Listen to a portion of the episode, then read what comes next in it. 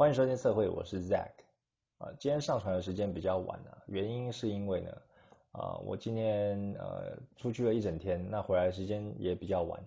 那我其实对于数字有一种执着跟情节啊，因为我也是想说，在今天一月三十一号之前呢上传的这一集，维持这个日更的记录。但是呢，我因为可能有点求好心切吧，就录的时候讲话就偏快，但其实也比较偏严肃。哦，就自己觉得不是录的很好，那觉得为了赶这个时间，所以前面录了几次呢都不是很满意。那后来就觉得啊，算了啦，哦，起来休息一下，喝个水，那现在再回来录啊，就是反正现在都来不及了，就好好放松心情，到了二月一号在这个上传吧。那今天我们要讲的主题呢是关于呃报价技巧第二代。哦，之前其实有录过一个报价啊，教大家如何报价，那是在我们的好像第四集吧。如果有兴趣的话，也可以回去听。那我建议的话，听是可以调到一点二倍速，因为我觉得那时候讲话又讲的太烂了，然后节奏也抓的不是很好，所以呢，呃，听了一点二倍速的话，应该会比较顺耳一点。那但是其实如果你有没有什么耐心的话，也可以不用听了，因为我们这一集的话也会带到一些啊那一集的内容。那我们会再稍微更深入一点啊，讨论这个报价技巧啊。今天就不聊色了哈，今天就不聊色了啊，是主要是聊比较稍微硬一点的话题。那如果你是呃有在接委托的啊，你是会师有在接委托，或者说你是业务呢，会想要知道一些报价相关的问题，有兴趣啊，可以不妨听听这一集。好的，那我们就以我自己个人的经验呢来看，比如说现在有一个人要请你接委托，他跟你说。啊，我很喜欢你的作品啊，想要请你帮我画画，那你的报价是多少呢？啊，这时候啊，我自己的例子，我会先问三个问题啊，第一个是角色的人数哦，你是要画全身还是半身？那第二个话就是你有没有要画背景？那第三个就是说你有没有要上色？哦，是黑白的呢，还是彩色的？那这边第一第一步这个问问题的重点呢，哦，是你问一个大纲就好，那主要是帮助你去抓型啊，去做这个报价。做一个报价区间，那如果你问太细的话呢，其实客人也会不耐烦，因为他如果初次跟你接洽，他是要大概知道你的价钱落在哪里。但如果你问了一堆细节啊，一直不讲价钱啊，人家也没有耐心去跟你耗下去啊。所以这个重点呢，就是你先问一个大纲，那这个是方便你自己去抓报价的。那后续的细节呢，在报价之后我们再做讨论。好的。那第二个步骤呢，就是报价了啊。刚刚问的那三个问题，你已经有个大概了嘛？那像这种呃艺术或是绘画方面的，真的是很难去衡量报价。那这边提供大家一个简单的方法，就你可以用单位工时的概念。比如说你画图需要十个小时，那你单位工时我们就抓一小时两百块好了。那你两百乘以十呢，就有两千。那我建议你呢，就以台币两千块以上啊去做报价。那换算成呃换算成这个美金的话是六十五块，那你以六十五块为基准哦去调整。那这调整的原因呢也有很多啊，那像是有包括按量的部分啊，或者时效，或是你的名气。按量的话就是说你可能当月你有很多的作品要需要画，那你要再画这一个委托的话，可能时间上嘎不来。但是你呃你又是有想要接这个的，那虽然你接的话，嗯是。时间比较紧迫，但是你的报酬呢，也可以稍微再提高一点啊，所以这时候你可以啊提高一下你的价格啊，因为你快要来不及了嘛。那另外呢，就是时效，就是说如果这个客人他来委托的话啊，他是有指定时间的啊，可能比较紧迫，那你当月可能有其他人的案子，那你为了画这个委托的案子呢啊，可能要优先，那我觉得你提高你的报酬也是合理的。那第三个讲的话就是名气啊，因为你是从一个小会师啊，也许渐渐变得比较知名了，那你也可以适时的做调整，把你的报价的区间呢提高。那算完了这个报价的这个单位工时啊，你大概知道自己的报价，但你就不要傻傻的去报这个死板板的价格。比如说刚刚我们得出的结论是大概美金六十五块嘛，你就不要直接报六十五块，你可以报一个区间啊，这大概是。啊，举例来说，六十五到八十五美金，那这样有什么好处呢？啊，这样主要是目的是说让客人知道说你是可以议价的，有这个弹性。啊，那因为他可能他也有自己的预算嘛，如果他预算重在你这个那报价区间的范围内，呃，之后的成交率大概有七成以上。那比如说你报六十五到八十五，你们最交最后的成交是在七十五，那对客客人来说，他有上也是有杀到价，那对你来说这个价格也是甜的哦，你也是啊，是对于来说是你舒服的价格。啊，那就是说啊，这个报价的话呢，啊，你要特别注意到这个税，还有平台抽成，还有汇率的问题。哦，像是有时候如果你接这个外国的外国的客人的话，那你收的可能是美金嘛，最后换算台币要领出来，那中间可能有汇差，这个也会稀释你的报酬。所以你在报价的时候呢，这几个因素也要考虑进去。那我觉得呢，呃，跟大家分享啊，对于会师来说，呃，金钱跟时间是同样重要的。啊，虽然有时候我们会呃想要降低一点价格去接多一点案子，但有时候常常会适得其反，就变成说哦，你都花很大量的时间在画画，有时候甚至要熬夜包干去赶客人的交期了。我觉得有时候这是不太健康的。哦，常常也会看到其他会师哦，为了赶赶案子啊，把自己的身体搞坏啊，然后日夜颠倒。那我个人是觉得，如果你把这个同样的时间呢，花在去学习一些新东西，比如说你的新技法，或者学一些啊新的啊新的技巧，应用在你的绘画之中，相对于呃你比用这个时间去画这个这个接案的作品，然后是比较有效率，而且也比较有价值的。那这个跟大家分享。那再来呢？啊，如果你们这个报价区间啊谈成了之后呢，就可以讨论后续相关的细节了。啊，相关的细节就是啊，还记得吗？我们第一次那接到委托的时候是问一个大纲啊，问大概三到四个问题。那这时候啊，报价 OK 了，那再就是讨论细节。那你可以依这个细节的问题呢，去调整你的报价。比如说他讨论细节又多了一些很多的要求啊。就他的衣服有指定啊，或要画比较复杂的，或者他背景相对于复杂啊，你就可以考虑适时的调高你的，哦，等下耳机掉下来，哦，你就可以适时的调高你的价格。那再来呢，就是画这个呃草图的部分，然后细节确认好的话，就可以开始画草图了。那这个每个绘师的习惯不一样，有些人会用电绘啊。那我自己的呃习惯呢，我是会画手绘，因为对我来说手绘的效率啊比较高，哦画手绘比较快。那这边就要注意的部分呢，就是说你的修改次数，一般我们会抓三次啊。比如说你交了第一次的草图啊，客人会对于颜色有问题，那第二次呢，那可能又对衣服有问题，那第三次可能又对表情有问题。那就很麻烦呐。如果客人他是不知道自己要什么东西，或者他比较发散型的客人，想要什么就讲什么，那你这个讨论就会很痛苦。所以你这时候呢，你可以预先就跟客人讲说，哎，我们这个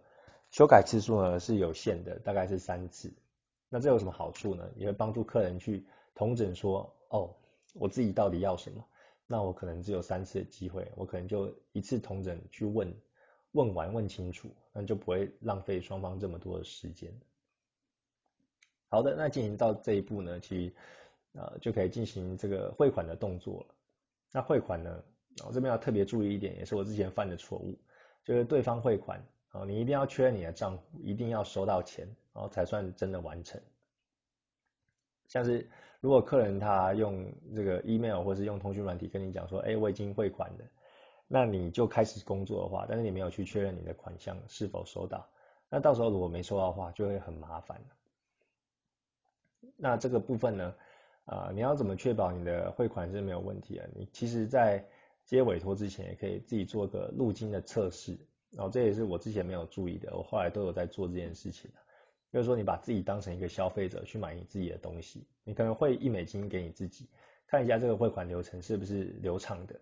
啊？主要的目的是确保这个消费体验是没有问题的，最好是方便快速。哦，减少客人在中间遇到一些麻烦或者问题啊，要你去处理。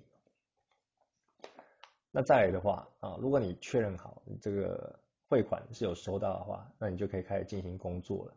那我自己个人经验呢，我一般是会报七到十四天，大概一到两个礼拜啊。啊，那有些人啊，取决于每个会师的不同，你可能是那种画的很细很细的会师，你产出一张图可能要一个月，那你报的工作时间可能要更长嘛。那如果你是呃比较简单的绘师啊，不是，我是说那个画画比较相对容易的啊，画的话比较快速的话，我还是建议你报的工作时间至少也是一个礼拜哦，因为中间呢我们不知道会发生什么突发的状况哦，有时候你有一些急事啊，或者说你当月需要一些时间度假，或者说你接了一下一些呃其他的 case 有问题需要处理的话，要留给自己一些弹性的时间。那这一方面呢，啊，你说了七天啊，不要说就是你可能真的是没有什么 case，那你跟人说客人说我两三天都可以交了，哦，这种是不太建议啊，你就可以跟他说个七天，这样的好处是说，呃，让客人也会觉得说你是有一点经验值的，不会说好像都没有事做，觉得很急需这个 case，那一方面也会让客人有一种期待感，就就会让他有等待的心情啊，啊，一个一个礼拜后他会收到什么样的作品呢。然后他会有一种期待，相对于啊最后收到作品那种喜悦会比较高。那一切都顺利的话，最后就是交货了。那像我的作品呢，我一般都是电子档，所以这个比较没有什么问题。那如果你是实体的，比如说你是手绘的啊，特色是你的手绘，那你就会遇到这个配送的问题。那我也建议说，配送的话，你也要做好这个测试，还有确认相关的细节，就跟之前的汇款跟入境测试一样。然后地址的话，最好是事前就会先询问了，不要这个时候才在问。那如果你呃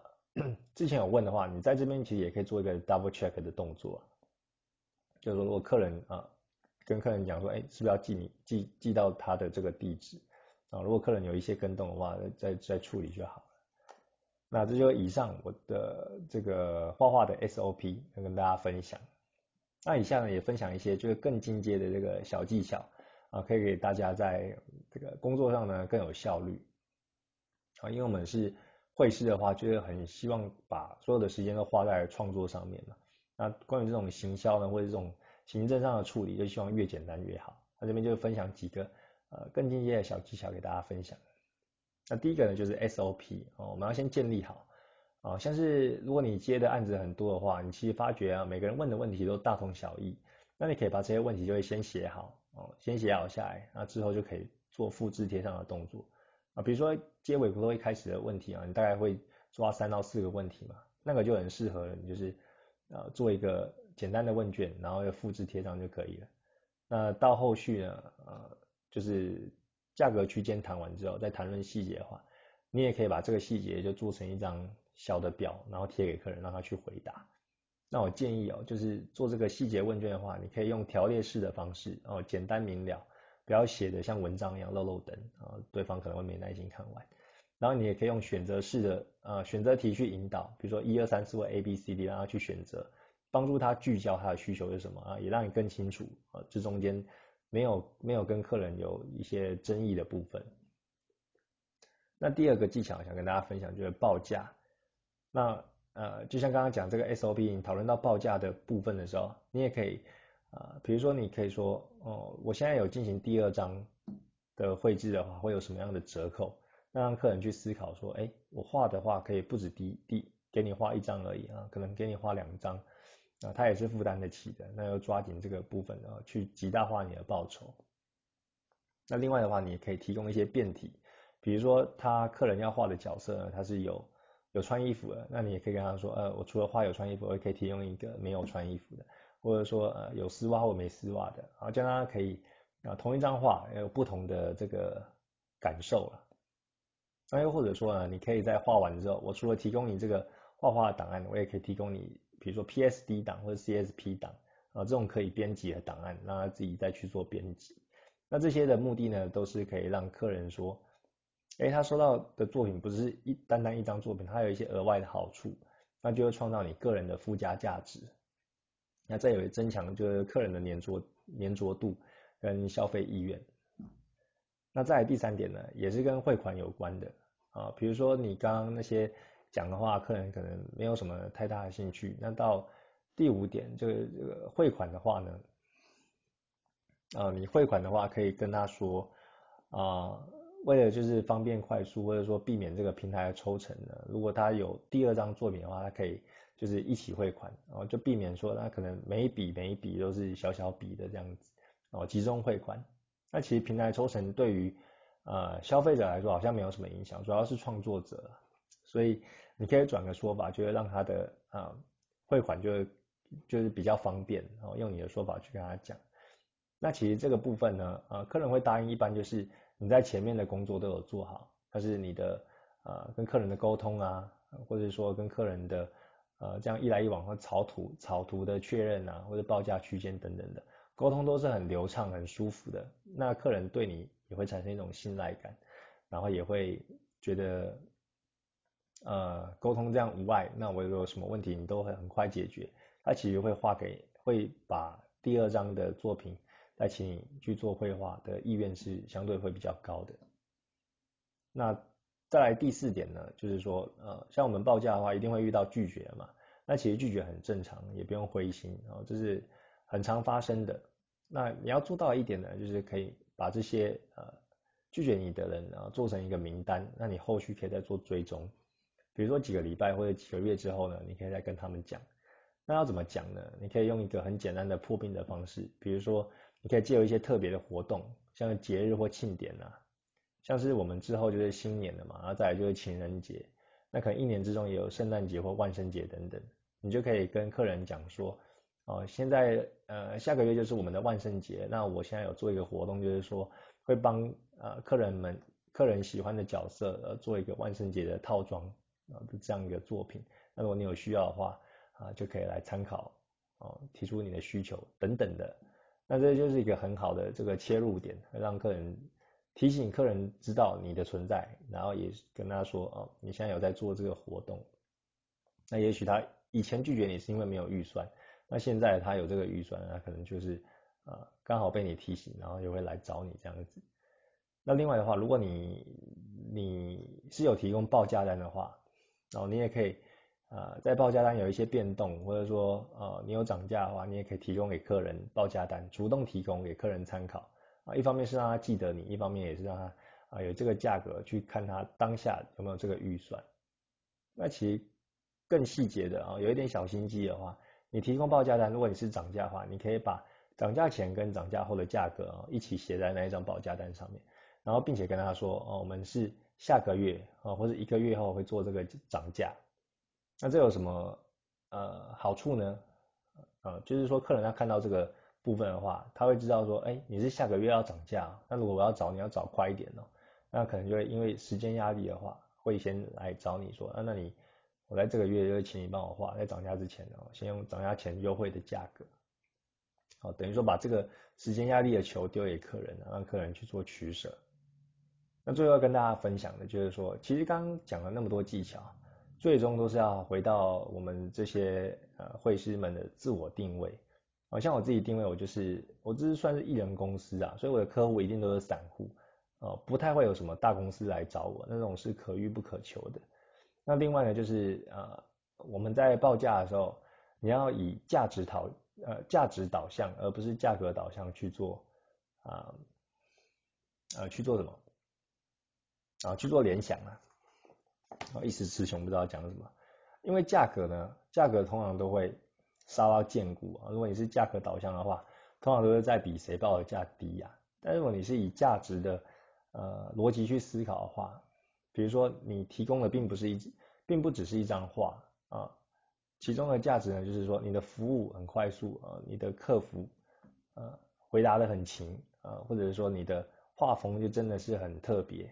哦，让客人就是说，哎，如果他有什么问题，或是他跟你沟通是很流畅的，哦，这些其实都是